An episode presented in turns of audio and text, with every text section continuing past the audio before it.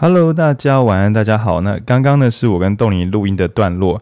那从那个上一周起呢，我们决定调整都是周一凌晨的时候再上架。那好像绝大多数的听众都是在周一上班的时候，这个苦闷的心一边听 Podcast 好像比较开心一点点。那在我们这个补充段落呢，我们请文君跟我们一起来录音录录音。嗨，文君。嗨。好。那如果有是我们长期听众就会知道，文君他扮演的是佛教徒的角色，那主张叫大家放下。放下你人世间的杂念啊，去养一只猫啊，抱好这只猫，感应自己是谁，要的是怎么样的人生啊？所以我觉得今天这篇讲 STAS 教我们人们就是小就是贩售或是提供身份地位，可以作为一种服务。那就像我们前面提过的，也许是宗教，那也许是时尚产业，那又或者是年轻朋友几乎。就是不得不参加的音乐季，这个我很想开玩笑，因为我我文章中有提到了，像烟酒产业，大多数也是用身份地位作为一种。等一下，贝贝猫，他很久没有录音了，所以我们再让他。哦，文君帮他开一下门好了，他想去浩君房间。好了，我想说，听众都听到这个段落，应该是我们的老粉丝。刚刚是贝贝猫，他有两集已经没有跟我们一起录音了，所以。我怕听众不开心，还是收这段好了。OK，嗯，回到说这个身份地位，然后有些产业它的功能就是让你看起来比较厉害，包含像我们知道是买车，为什么不是能开就好？为什么会有所谓的个人风格？哦，这台车很适合你。那我在看 STAS 这篇文章的时候，想到说卖东西的救急奥义，就是最后直接跟你说，因为这很适合你，就已经那个 已经不再需要解释。那只只要是借由这个商品凸显你是一个怎么样的人，但其实我们都会有个挂号啦，你是一个怎么样的厉害的人，对，所以确实这是可以拿来贩售的。嗯，好，那从这里面我们还可以得到什么样的启发呢？请文君先帮我们随意的接接看吧。嗯，我觉得我们刚刚前面有讲到说，就是挖矿，就是越早期挖矿通常是越好的，但是我觉得大家很多时候。嗯，当你看到然后想要移动过去的时候，大致上可能嗯八成吧，已经太晚了。就很像是我们这个团队在几年前看到人家办音乐季的时候，又想说要不要来办音乐季，在做一点功课之后，就发现嗯汤哦，有除非真的很有爱，有爱的话那就另当别论。但如果只是看人家都在办，所以来办一下的话。应该不会有什么好的结果。呃，应该说你们付出一样的努力，但是拿到的收获应该是不一样的收获。就很像比特币挖矿，我觉得它真的是某一种世世界的真理，就是它每隔一年还是两年就会让挖矿效率减半、减半再减半。对，我觉得这很不错诶。就像今年各位朋友，就现在已经是呃，你们听到的时候应该是一月三号了嘛？你们今年有没有听那个？时间的朋友就是 罗胖跨年演讲，你看现在如果去写罗胖跨年演讲，要要么你知道世界只有两种可能，一种是超多人喜欢，所以你写了也没有人看得到你，因为太太竞争了；一种是大家已经不讨论了，所以你写了也轮不到你。所以只有最早最早的粉丝，可能在一六一五的时候认真的讲这个演讲有多前卫，人们有多值得一听的，这些人才会得到好处啊，对啊，所以就千万不要随便跟风，会让你失望的。嗯，而且我觉得，呃，当然就是，嗯，区块链的挖矿，它它可能就是解数学题，然后就是靠显卡或者是什么的，可能比较比较容易一点。但是，呃，现实生活中，我觉得很多事情它的难度其实不一定有这么简单，或者是说，它有时候是，呃，当我们说身份地位有时候不好不好。呃，跨平台，但我觉得能力不一定。那所以你有时候，你有时候会觉得，诶，有人突然串起，可能 YouTuber 或者是 Podcast，怎么一年就多少多少订阅？但是你可能还是要想一下，他原本是在干嘛的？那他有可能，他其实曾经是。比方说，他曾经其实是电视节目主持人，然后他来做 YouTube，那他当然就是顺顺利利就就就可能什么破几十万订阅。那这其实是你在想要跟风或者是想要转换的时候，不一定。我觉得很多人会忽略去考量的。嗯，哦，就是跨平台的话，声望是不可理论上是不可转移、不容易转移的，但核心能力重组之后难说。那就像这篇文章里面有提到说。呃，不是每个人换一个平台，他的粉丝流量就会直接全部灌进来。但除非你是，他就列出一些国外的超级明星。那你可以想象，就是这些超级明星他去哪里，原则上就是风潮就是跟着他，他就是他就是浪潮本身，所以他没有在追逐浪潮。那人家是带着浪潮的人，你是追逐浪的人，所以你们本来就不是同一种人。对，这个是有误差的。那我们讲一个比较小偏的，就是大家不知道跨年有没有认真跨年啊？认真跨年就是跑到现场去跨年了。对，我们已经很久没有认真跨年了。那我今天在看那个转播的时候，看到木曜四超完。对，毕竟像刚刚文君讲到，你本来是一个厉害的主持人，然后当你做那个 YouTube 的电视频道的时候，哇，当然其他人都不是你的对手，你们真的太稳了。但是呢，除了台智源之外，其他四个人本来并不是主持人出身的，所以我们看到在台北跨年晚会的时候，当整群木曜四超玩一起扮演主持人的时候，你就会发现，就是就算你有 YouTube 的声量。就你在在这个波段上，YouTube 的声量，你是艺人，在那个传统艺人之中走的比较前面的人。但当大家又一起回到那个线下主持的这个赛道的时候，你我自己翻很多台看，会发现，就是阿 Ken 对，虽然他在 YouTube 界好像没有一个大型崛起，但他的主持的基本功还是稳的。不得了，那当然像鲁鲁这种，就是他本来就是主持人，那就更不用说。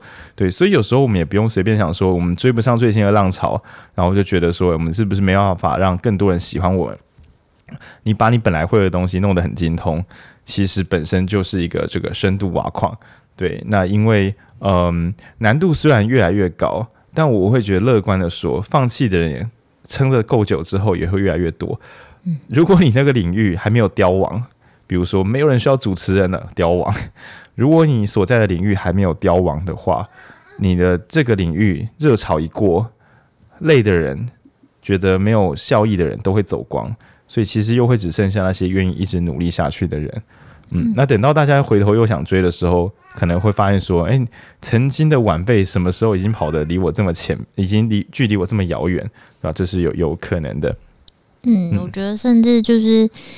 这个这几年更常见的可能是，诶，有两个人都在某一个热潮的时候往，比方说 A 领域跨进去，然后有一个人在隔年因为觉得热潮不见，他就退出，又去了 B、C、D 领域。然后，但是有一个人，另外一个人，他就是还持续的，因为他就是真心的喜欢这件事情，或者是他真的想清楚了，然后他就留下来。那也许五年、五年是五年、八年之后，虽然这个热潮并没有都没有再回来，但是他还是。因为毕竟这个领域，他就是确实有他的的市场存在。那这个人也真正的成为了，比方说新一代的这个领域的佼佼者。我觉得这也也都是有蛮多例子的。没错，大家只要看 YouTube 里面有多少中年人就知道。我说中年是三十五岁以上，然后你会发现他们的口条跟他们的产业，就是人家 YouTube 是刷流量，但他们是刷到一点流量之后，你只要信任他，他后面有整套的系统可以去做销售或者做服务。就是 YouTube 只是它的渠道之一，但他已经把营收方式都准备好了。但难道他是为了当 YouTuber 才把这一切盖好的吗？其实完全顺序是完完全相反的。对，然后最珍贵的是热情吧，因为呃许多崭新的赛道，他们都其实最后会高端高非常高压，又非常需要竞争。所以要么是有底蕴，就是你有准备好你的手牌；要么就是你一直是一个很有热情的人，所以跟大家无限竞争，你也不会退缩。那如果你今天是因羡慕而加入，我是不相信因羡慕而加入的人会带多少热情跟手牌想要进来打到底。那当你热情不够，准备又不够的时候，应该就是来输的。那你就越来越讨厌自己，所以你进场之后又会想说，那下一个赛道在哪里？可是就嗯，你这样就再去输一次，就不知道。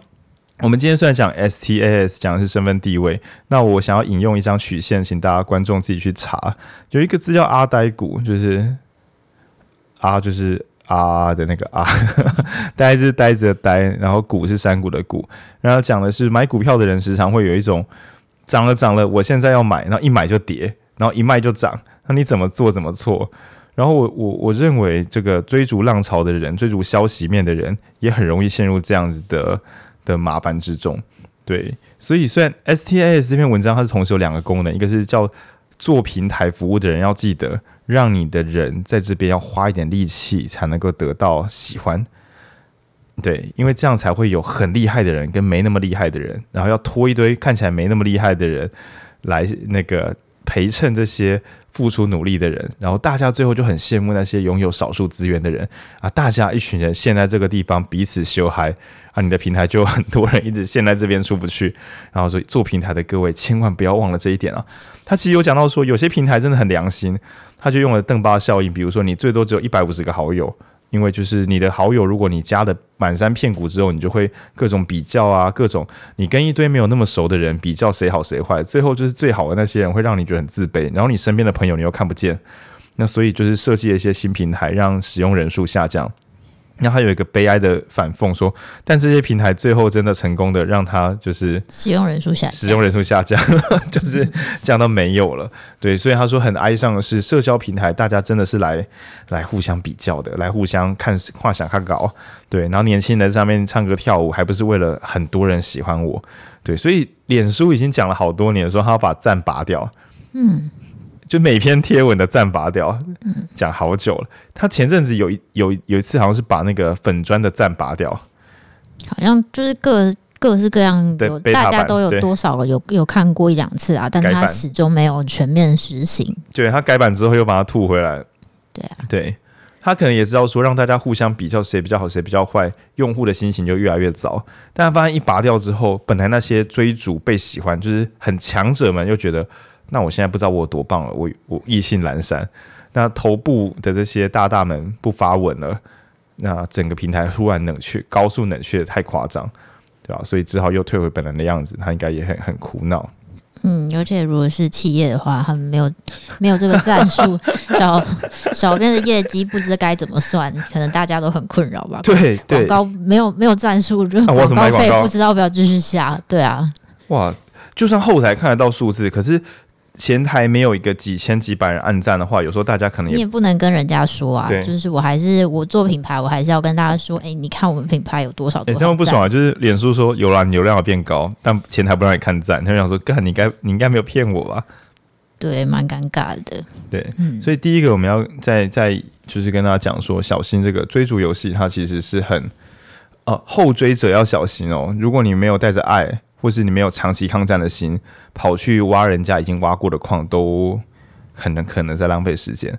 但我还是要讲个反例，就是我我还没有点开那个 YouTube 影片，是九面他今年二零二一年的时候有采访一个一几个台湾的挖矿的大户做矿场的，然后好像也是很晚才进场，但还是有赚到钱。对，所以我说，如果你本身就有做好准备的能力的话，我这边想做好准备是什么？就你听到人家说要挖矿，你可以想说，那要怎么做？或是说啊，那不可能啦，我太晚了。但你也可以把成本算完之后，然后你又还买得到显卡，又知道怎么架出大规模的耗电矿场，这些基本能力，如果你要么凭着热情现在学，要么你过去有学过，你先把它整合在一起，你还是可以就是赚到你能赚的东西。倒不一定是说什么已经有人在做就没有必要做了。好，那在我们聊 STS 这篇文章的时候，插个支线，大概在二零一，算一下。二零二零年吧，两年前的时候，其实因那时候那个 Podcast 已经红一阵子了，那时候百灵果已经如日中天了，然后台通已经崛起了，所以其实那时候在录 Podcast 的时候，我就有一种感觉，就是啊，我太拖了，对，因为我一直对于自己录音的信心是很有限，当然听众可能听了会想说。我听不出来你的信心哪里有限，从第一集开始就这样子抱着一个单机录音的决心啊，对，但是就是拖拖拉拉，然后等到真的开始录的时候，我那时候已经很清楚知道说这太迟了，而且我想录的东西有点麻烦，它短期之内，如果今天想要刷高流量的话，应该是一集十五分钟，因为你想想看，如果我一个礼拜日更，你你相信吗？其实影书店是可以日更的，我们只要把一个礼拜的分量切成七集就可以了。它就是日更的量，每天十五分钟，听起来已经很恐怖了。但你想一下，有听我 podcast 就知道说，有时候我们一集就一个半小时，那不是十五分钟乘以六了吗？礼拜日还可以再放假，放个特别节目这样。所以其实我们是有这个可能的，只是我我就是觉得，嗯，也许一周一集，大家就不用怎么讲呢？好，我懒得剪了，好了，没什么好说，对啊，就有点太迟。可是我那时候心中有个念头我是觉得。第一，我感觉我对录音这件事情是有热情的，因为我话实在太多了。我在真实世界的时候，我很时常是担忧我身边朋友会不会听我的话听到不耐烦，因为我话太多，很可怕。可是又不讲话，又很沉闷。然后跟朋友聚在一起时，其实朋友们都隐约期待好你说点什么来聊聊天。那我就陷入一个我觉得我在占大家时间，但是大家好像又想来听我聊聊天。那我我就觉得录 p 可以让我很快乐，因为听众听不下去，大不了就不要听。对吧？那听众觉得我讲太慢，就可以自己加速。我觉得就是讲的有点，嗯，这段不错，你可以自己再听一次。因为我讲同样一段给朋友听第二次的时候，我自己都会有点慌张，觉得在浪费对方时间。所以第一，我觉得我准备好长期录音的热情，嗯，即使我每周痛苦不堪，我还是录了下去。那第二个是我已经做好了可以一直讲话的准备。对，当然我唯一没有做好的事情是长期阅读的能力的准备。我真的不知道读书真的是怎怎么会那么难，嗯。对，所以我觉得我是抱呃，虽然说我不是因为大家都在录，所以才录的，我是很清楚的知道我可以跟人家玩很久，所以这件事情我我喜欢，然后我又可以认，我又愿意认真做，然后我又有一些嗯前置的准备，这是值得一做的。对，所以跟大家讲，呃，我们录这个节目的时候已经来的太迟了，对，但是录到现在觉得说，嗯，也不来的太迟，但不算太迟，大概这种感觉，呀、嗯。我觉得我之前有看，就是大家有人在一直在统计，就是台湾 Podcast 市场的状况。然后它其中一个项目就是已经停更半年以上的节目。然后我觉得，就是这是一个很有趣的指标，因为一般好像不太会，比方说我们不会看说有几家倒闭的中小企业或者什么。但是显然这是一个很多人进来有很多人离开的地方，所以我觉得。我我自己也是觉得说，我们就这样慢慢录下去，想应该是会有一些其他的东西跑出来，对，至少长智慧，对，至少读的书也都是自己的。至少我的人生中会有每周读一本书这件事发生。如果没有录音，我绝对不可能每周读一本书，真的太难了，太疯了呀。Yeah, OK，然后我看一下我的小笔记还有什么哦，就是前几天的时候。哦，我今天本来想跟文君说再补录个十五分钟，我看这可以变一个另外一个短节短集，对，就跟豆泥那个变上下集这样。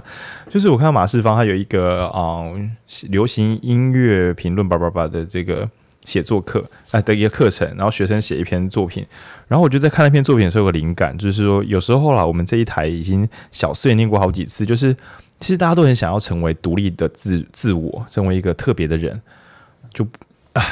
我真的很少听到有人说我是个随波逐流的人，我觉得这样很棒。诶，我觉得讲这句话还是真正的屌，超屌，他 超独立的心呐、啊。但多数人都期待自己跟别人不一样，那主要是一想到好像是跟随他人啊，希望自己跟别人是不同的，但又很害怕做出跟别人不同的行为。就是我希望我很特别，但我这样好像太特立独行。就是特立独行，只能在安全范围特立独行。对对。那比如说跑去跟老板讲讲说，诶、我觉得我们公司没有遵守劳基法，就是这句话其实蛮特立独行的，但是一想到风险一高就就无法特立独行，可是低风险的特立独行又很容易全场大家都讲差不多，然后我我就想起说，我们我曾经就是开玩笑说，大家都一起跑去音乐季，然后穿古着，但其实大家的古着都就是长得很像，然后。好像每个人是独立自主的，但其实拿酒啊，好像都是在追寻一种隐形的服装仪容文化，就是怎么拿啤酒才是比较正常拿啤酒之类的，或是你该怎么冲场，你该怎么冲撞才是正正确的听音乐方式。我想说，就是一群追求独立思想的人来这里追求正确的叉叉方式。就事实上跟那种三民主义，然后或者是说朝会的时候该怎么喊精神达数，其实已经是差不多概念的东西了。对，只是我们跑到这边来，跑到音乐季来精神达数，然后只是这边的文化改成冲撞，然后或者是一起喊什么，我会一起做什么样动作，或者一起穿怎么样的衣服。对，然后呃，撇去说年轻人不谈。呃，整个社群偶尔也会出现大超大规模，比如说，呃，就以沿着上一周的话题好了，比如说艺人公司，然后或者说有一阵子可能所有人都 ETF。就这样喊，但过了半年，可能大家都喊 ETH，对啊，就是好像没有喊什么就落伍了。那我们从这篇文章，就是所有人都追都是追求身份地位的猴子，诶，我阅读觉得他真的是很残忍又有道理，对吧？然后我就推出一个说，嗯，我们几乎可以大胆的说，你只要听到口号是不叉叉，对，不怎么样，就不嗯嗯就落伍了，你就不要理他，反正根本不会怎么样。对，应该说，我觉得我我觉得你还是不是说不能喜欢。比方说，我自己去音乐季，我、嗯、我那样做是因为我喜欢，我觉得那样就没问题。但你不能因为我那样做是因为我应该那样做，或者是我那样我不那样做我就怎么样怎么样，我就怕被别人看不起了。对对对，就是并不是，我觉得并不是那个终点的行为去判断这件事情，而是他前面你这样子行为的理由。哦，干这个最有道理。嗯。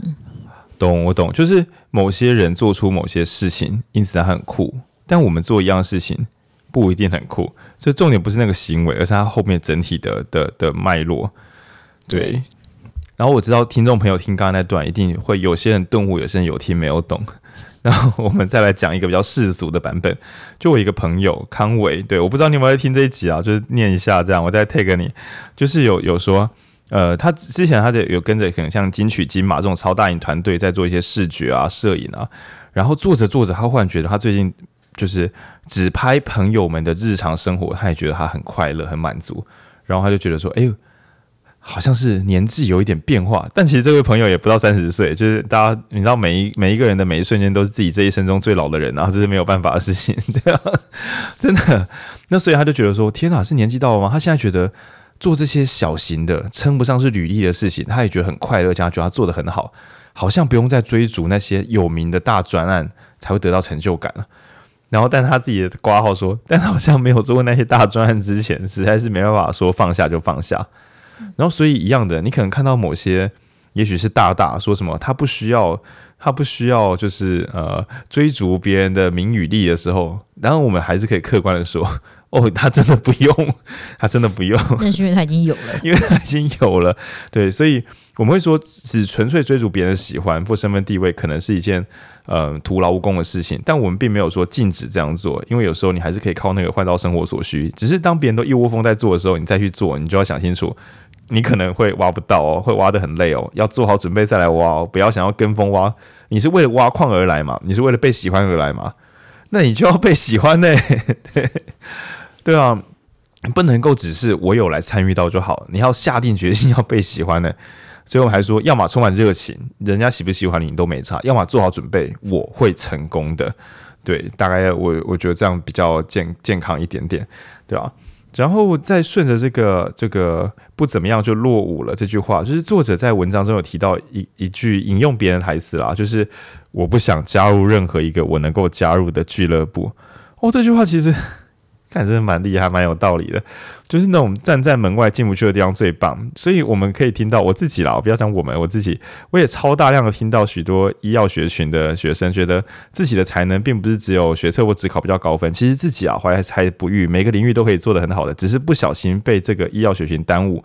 那为什么不离开呢？啊，可能因为家人的因素。对，我特立独行，只是我无法逃脱家人的控制。然后我充满才华，只是医药学群刚好遮住了我的光芒。但很没礼貌哎！干真的太多人了，就是我不排除那是真的，我只是觉得说，呃，我觉得当医师跟当特立独行的人其实都很困难，就是他有各自不同的难度，挖矿难度。一个是全国人民都想要考高分的时候，考高分真的是地狱难的啦。对，就是就算你都有七十五级分了，你还是会遇到超多七十五级分的人要跟你面试，所以其实大家都很厉害。但另外一方面，成为特立独行的人，他需要的是没有在测小别人觉得怎么样。这两个某种程度上，除了意志力之外，其他能力几乎是相反的。一个是搞懂所有人在追逐什么，然后设法在里面赢；另外一个是没有在插小别人在追逐什么，然后去赢。这两件事差，本质上是不同的比赛啊。那我就知道坏特有多厉害。我本来想要讲一些好话，这个小坏坏这样讲，对啊，确实有些人是两种比赛都会赢这样，嗯，这样我要怎么解？OK，我只是要讲说，所以医药学群的学生最有资格讲什么呢？就是其实我也想不想走这一行。你知道吗？没有考上医学系或药学系或中医系或牙医系的人是没有资格说出我不想走这一行的。所以某种程度上，各位听众朋友，如果有医药学群的，你已经满足了第一个，就是我不想加入一个我能够加入的俱乐部，就是在讲你们没有考上医科的人是没有资格说出其实医师这个工作没有什么了。这句话其实超级激发的，只有考上了才能讲。各位你们应该都有讲过吧？有爽到就好，对啊，我个人没有听过有哪一个没有考上医学系或牙医药医生牙药的人说，就我觉得考上那个之后反而会限制了自己的人生发展，没有人敢讲啦，对啊，对，所以恭喜各位。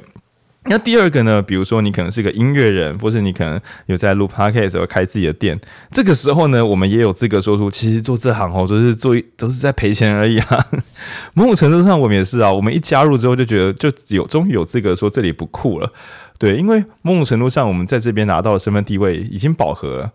嗯，除非我们更顶尖，可是再往前顶尖，大家摸着良心啊，当个医学生已经很累，对不对？还要考进。厉害的医学中心的、少数的科的住院医师，这个挖矿难度真的有点过分，所以我们现在有两个选择，一个是跟他拼了，那一个是放松做自己。但我们还会选择第三条道路，就是说这里不酷，设法做空自己本来在的地方，但是又不敢走，因为走了之后要去外面挖矿，外面也都是人。就是当你说出我也想要靠写作养活自己的时候，其实这一瞬间你是没有发现写作者那边有一大堆人已经不知道挖矿挖多深了。你一去应该也是要等着跟大家一样从零开始。那当然也许有听众朋友说，可是刚刚文君好像说坏特，有些人就是才华特别多，真机没有逻辑，对啊，为什么？那我觉得我要帮医学生们平反一下，我觉得是因为。呃，医药学群的人，啊，离开的机会成本太高了，所以应该说，我觉得这个抱怨其实并不是只限于于就是这个领域，只是因为离开这个领域的阻力真的太相较之下太大，薪资的那个破盘太严重了。就是、对，比方说像我一个我一个文组生，就是我从什么诶企划变成行销，反正薪薪水都是三万块，其实我根本就没有好抱怨哪个领域或者是什么工作，反正抱怨来抱怨去都差不多。对，只是医学生那个落差实在是太大了，以至于他们只能选择，就是如果他们就是大家都不像坏特这样子的天选之人的话，你就只能选择说出那个啊，这里也不酷的这个选项。那其实还有罗大佑了，没有？反正大家可以想一下，每年有毕业一千三百个人，好吗？我们可能也才五年到八年，就是这样多少人？就是可能每隔一万多人里边会出现一个。可以走这一行，然后又可以跑去外面拿一个什么金学，一万人医学生已经在已经在难了，还要再万人，那这样就等于是全，其实你可以换算成全台湾每隔十年左右会有一个医药学群的人，又可以在别的领域发光发热，对，而且不是是每十年的全年龄层哦。那其实对啊，你如果你如果一年有几十万考生，你才一趴不到一趴的人考进医学系，然后这里面又要经过十年，就也是不到一趴的人才能变成这样子的人。我觉得大家有时候看到新闻报道一些特例啊，就像这些奇形怪状特例，你应该换算成我们小时候知道的考试难度，就是。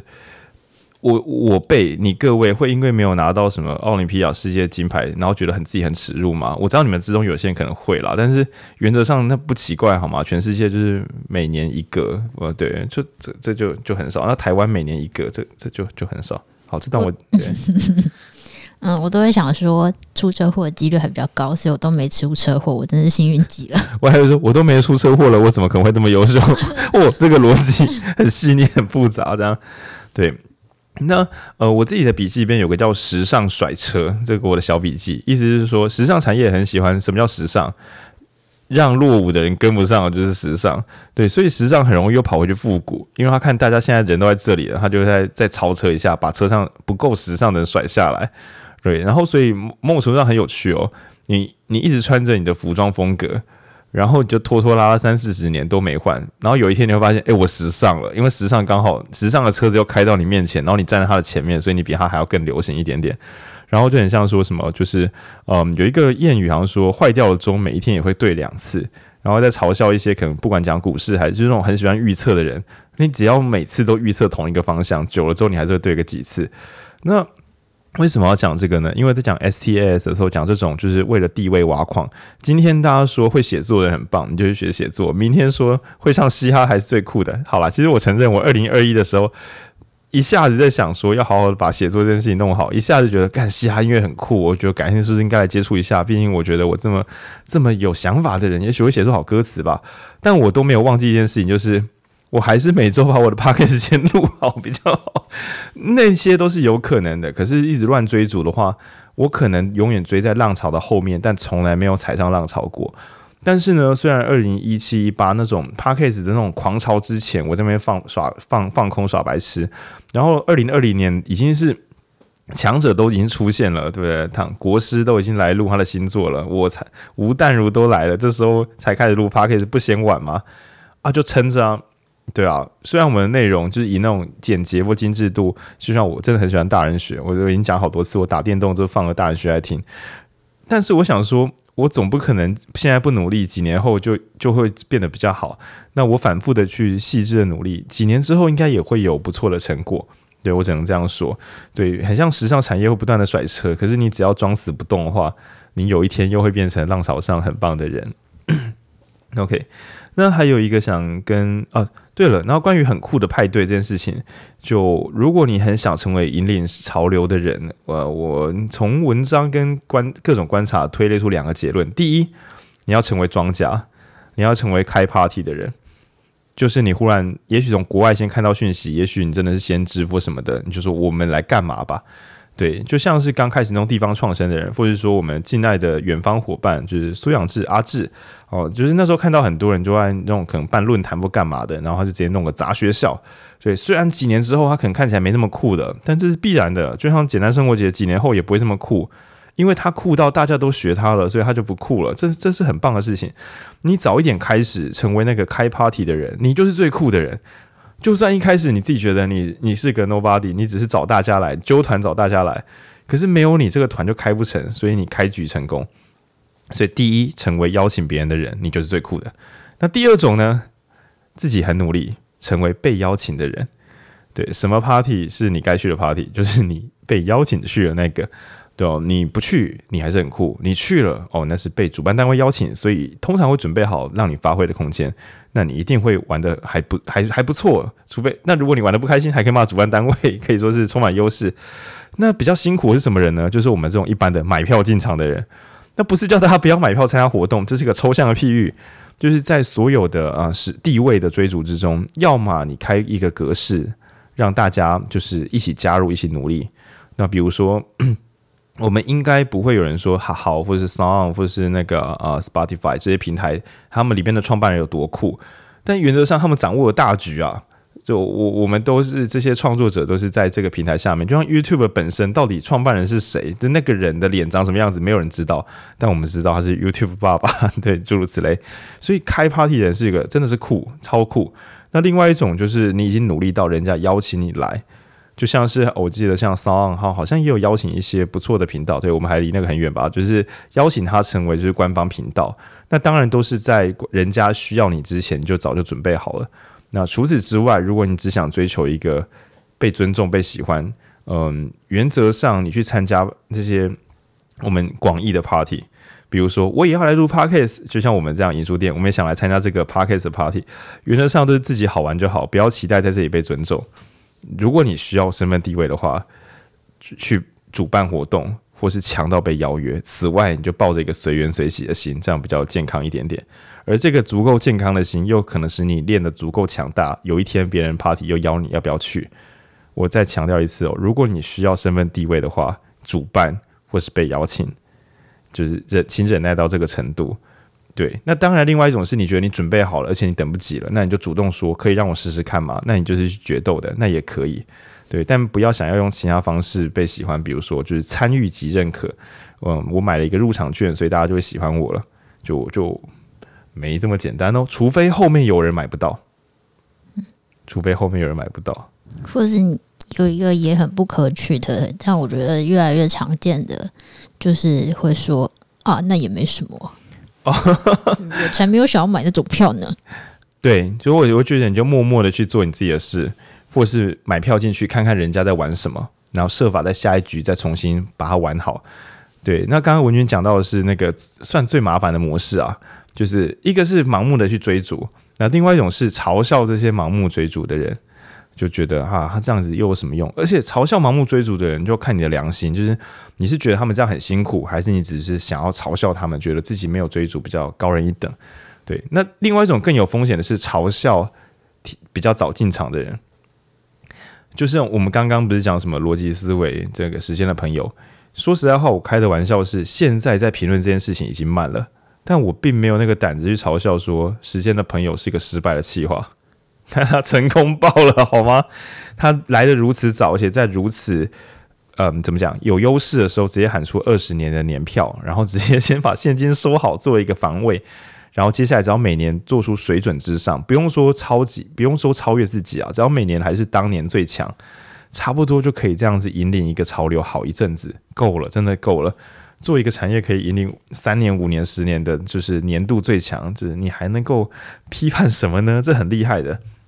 嗯，那我但我真的会想要批判的，就是有批判批判者这样，就如果是因为觉得追逐潮流很辛苦。那或是因为那不是自己的潮流，所以就直接讲说，那又有什么用？就很可能低估了领先者，他真的拿到很多优势。然后还有，呃，有一些跟风者，他本身就已经很辛苦，你还笑他，那他更忽视了有些后进的跟风者非常努力，所以你本来想唱衰的，最后他就站起来变成一个大大了。那我们这些都撇开不谈，就是不存好意的嘲笑他人，到底是。在干嘛呢？对自己到底有什么好处呢？对，所以我觉得，呃，各位如果不管是在做自己喜欢的事，还是只是在追逐浪潮，如果听到批判的声音，你还是要评估一下，嗯、就是自己要的是什么？他的批判有道理吗？就我来是为了，如果我来是为了被喜欢，那我有被喜欢吗？那如果我来是为了探索，那我有在探索吗？那如果我来是为了见证我是一个重要的人，那我有成功达到吗？还是被邀请才是被尊重的可能？就请大家还是要自己把它拆开来来讨论。对，这只要跟大家讲说，不要大家都在哪里就一窝蜂啊，Web 三点零最棒，就这样冲。那你怎么不要去做 Maker？二零一五年 Maker 时代整个卷起来，到处都是三 D 列印厂，对吧？你怎么不要去做 Maker？Maker 无双啊，对吧？然后群募到现在热潮还没有完全退，但大家也在那边啊，群募已死，群募已死。死的是你吧，不是群募吧？对吧？啊，粉钻已死，粉钻已死，然后你你还是会看到有人在粉钻上面赚到东西的，嗯，所以做自己该做的事，做自己喜欢做的事，不要天天在那边叉叉已死啊，对，嗯，就就是对自己没帮助。嗯，我觉得方法或者是技术，当然都有可能是新的，然后也有可能有很多新的市场。但是背后底层终究那些逻辑，我觉得都是一样。就像这这这篇文章想要说，嗯，大家终究是被就是 FOMO 的心态驱动的。那你如果想要获得成功，那很多条件也都是一样的。就像刚刚说的热情啊，或者是你已经准备好能力啊等等。就是我觉得反而应该大家去关注，就是试着要去关注，可能是那些很共通的东西。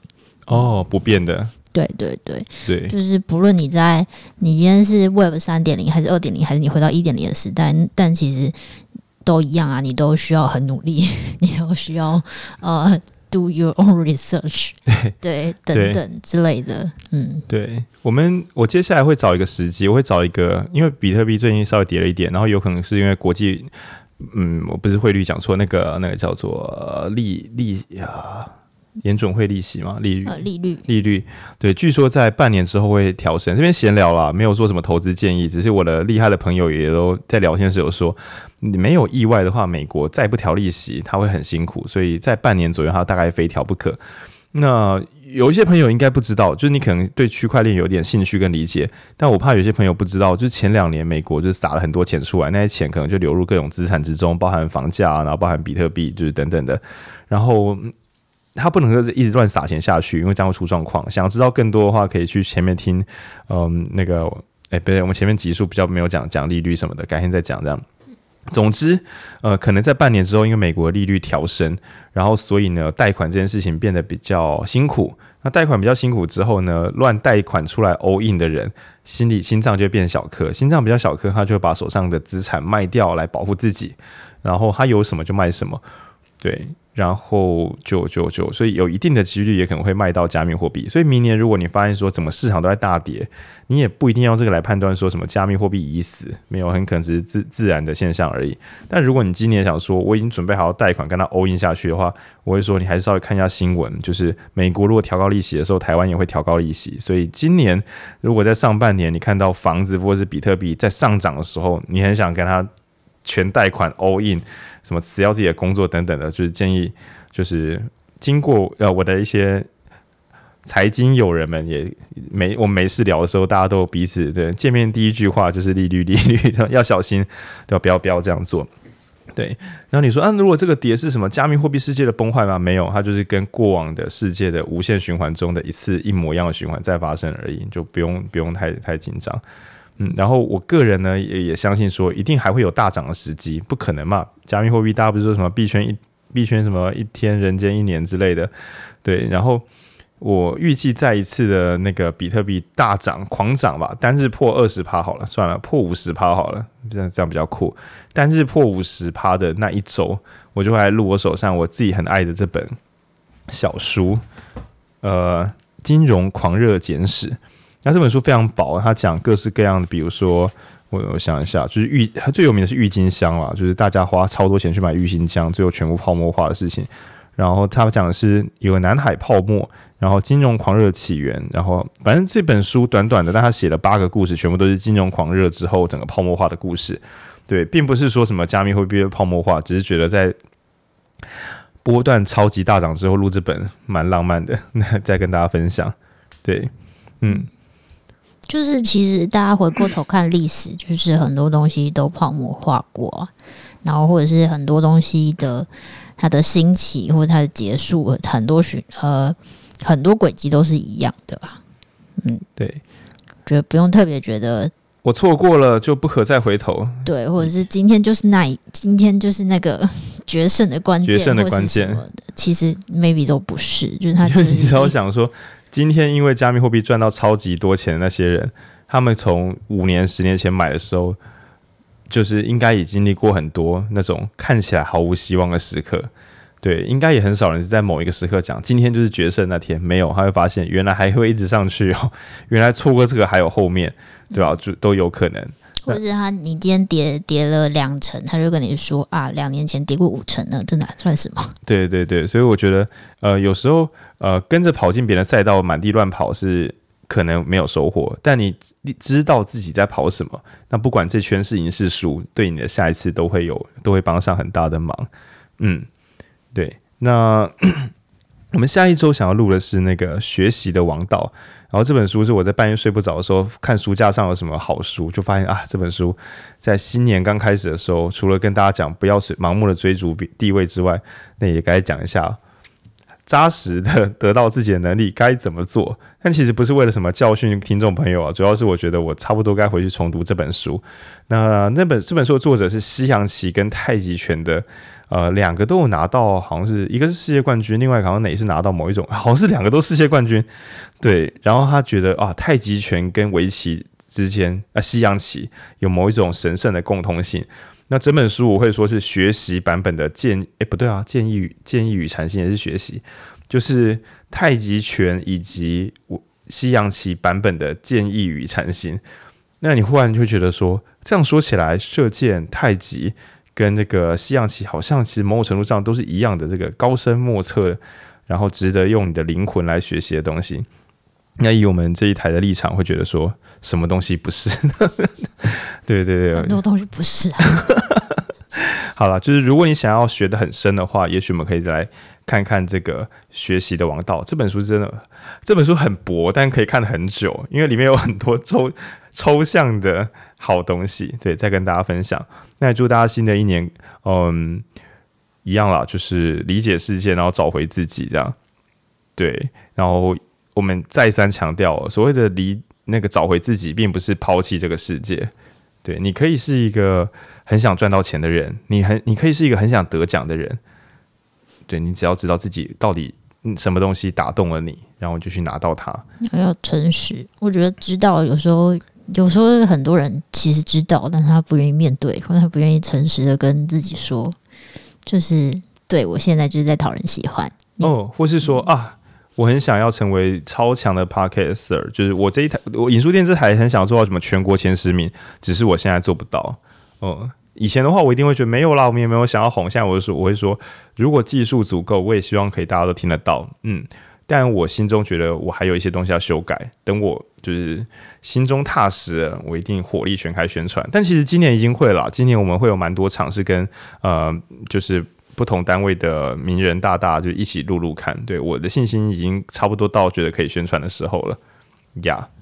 嗯，嗯，然后我觉得有有时候我个人啦。觉得比起许新年的新希望，我觉得花时间做年度的回顾可能会更有效。就是我也蛮残忍的哦，就是比起讲今年我要做什么，不如把去年的脸书全部打开来，一篇一篇看，看看今年的啊，打开自己的行事历啊，Google 日历 哦，整年盘过去，然后看一下我本来说什么，我后来做了什么，那为什么有这些差别？未来该怎么办？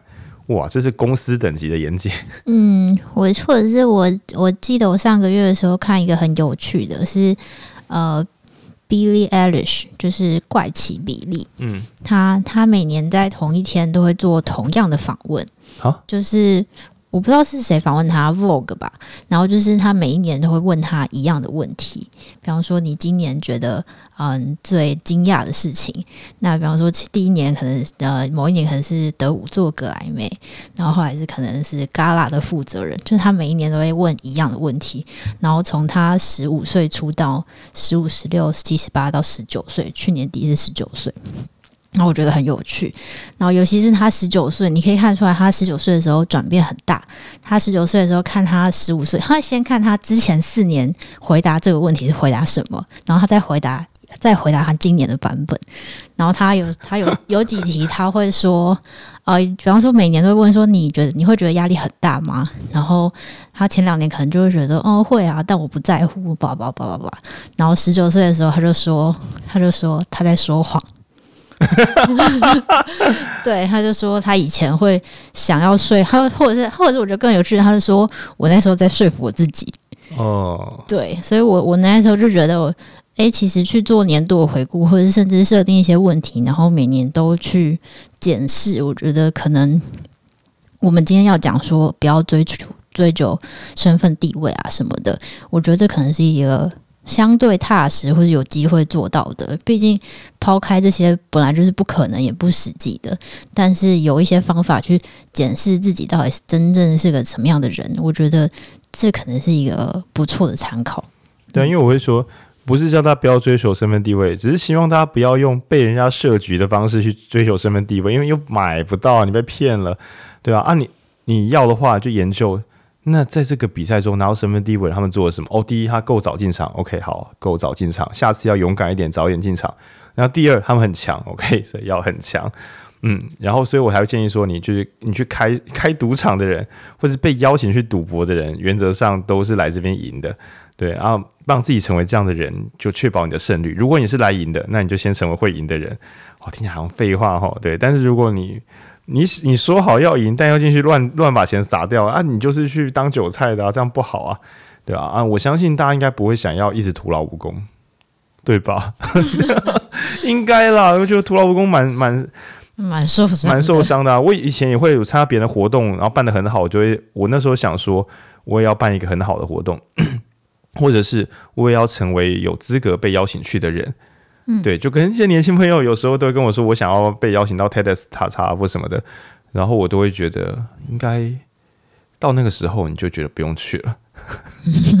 对对对，但是但是去还是很棒的，能够被邀请还是很棒的，但关键不是上台，而是能够被邀请，然后能够被邀请，前面要做很多努力，这些努力对你个人本来就会有很大的帮助，就所以比较像是借由那个世俗的检定。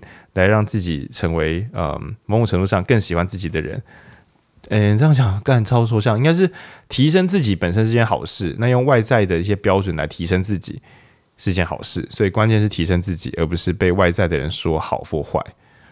嗯，对，只是这个其实操作起来也没有很容易。我还是会引用我的好朋友康伟就是的那个说，嗯，如果我没有先把这些都这一切都拿起来，说不定我也放不下来。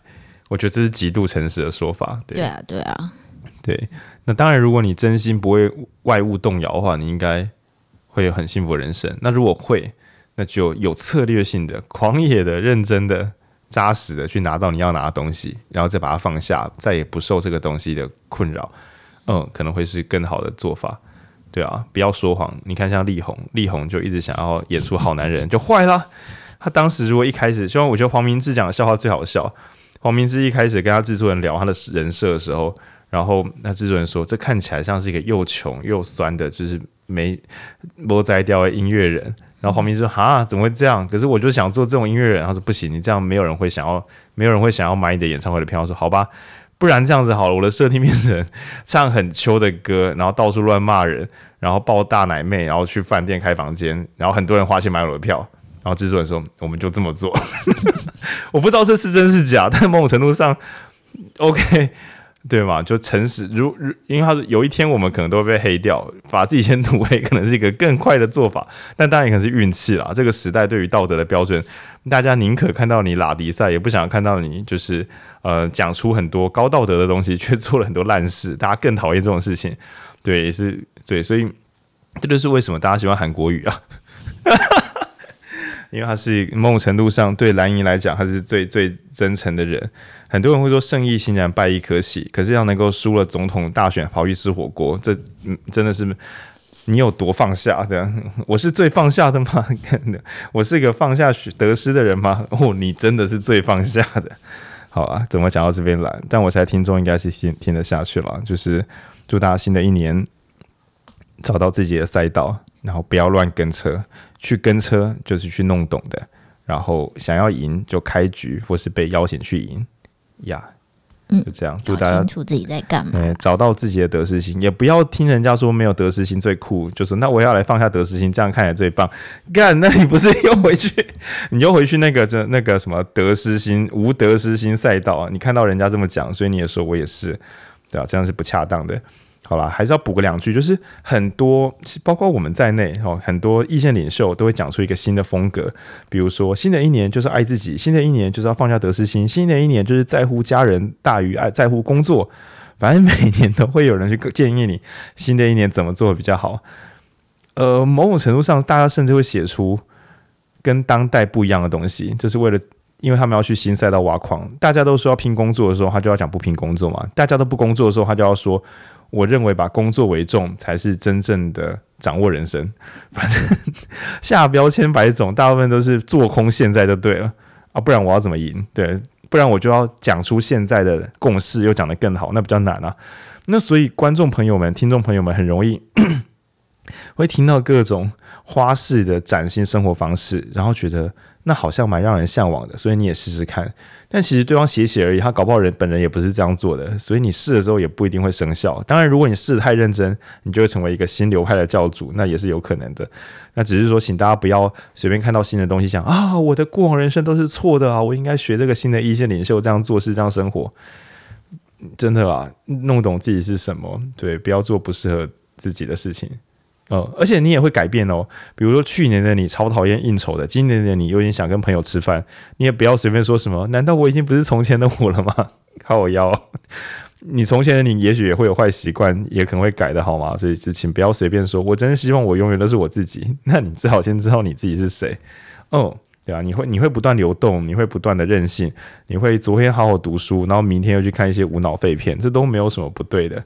对，不要随便用一个标准框架，然后叫自己去把它填满，这样你一定会很浪费力气，然后最后又觉得自己真糟糕，对啊，你迟早都要糟糕的，你不 为什么不一开始就知道自己有可能会糟糕呢？嗯，这就是所谓的认识自己。就像我们就知道贝贝会叫，以前都会想怎么样让它不叫，现在就会想要叫就给它叫，反正听众也是来听贝贝猫，他可能只是在等贝贝猫叫，不应该等我们，对啊，抱着这个心情。嗯，还有跟大家分享。那文章连接我们会附上去，英文原文非常非常的长，但建议大家中翻英、英翻中稍微翻翻看看。嗯，我觉得会有很深的理解，真的很有趣。他在教所有的做社群平台的人来做出邪恶的游戏，同时他也很认真的说：但你各位观众啊，千万不要掉进这个游戏里啊！对，嗯，他果然是一个中业中立的商业人士，他没有好也没有坏，他陈述事实。给大家一点点 他所能想到的建议，对吧、啊？大概是这样。对，那如果有更多兴趣，他的其他篇文章我是都还没有翻，因为实在是太长了。对，但感觉应该都很有价值，对吧、啊？那祝大家有新的一年新的学习，我们下周见，拜啦！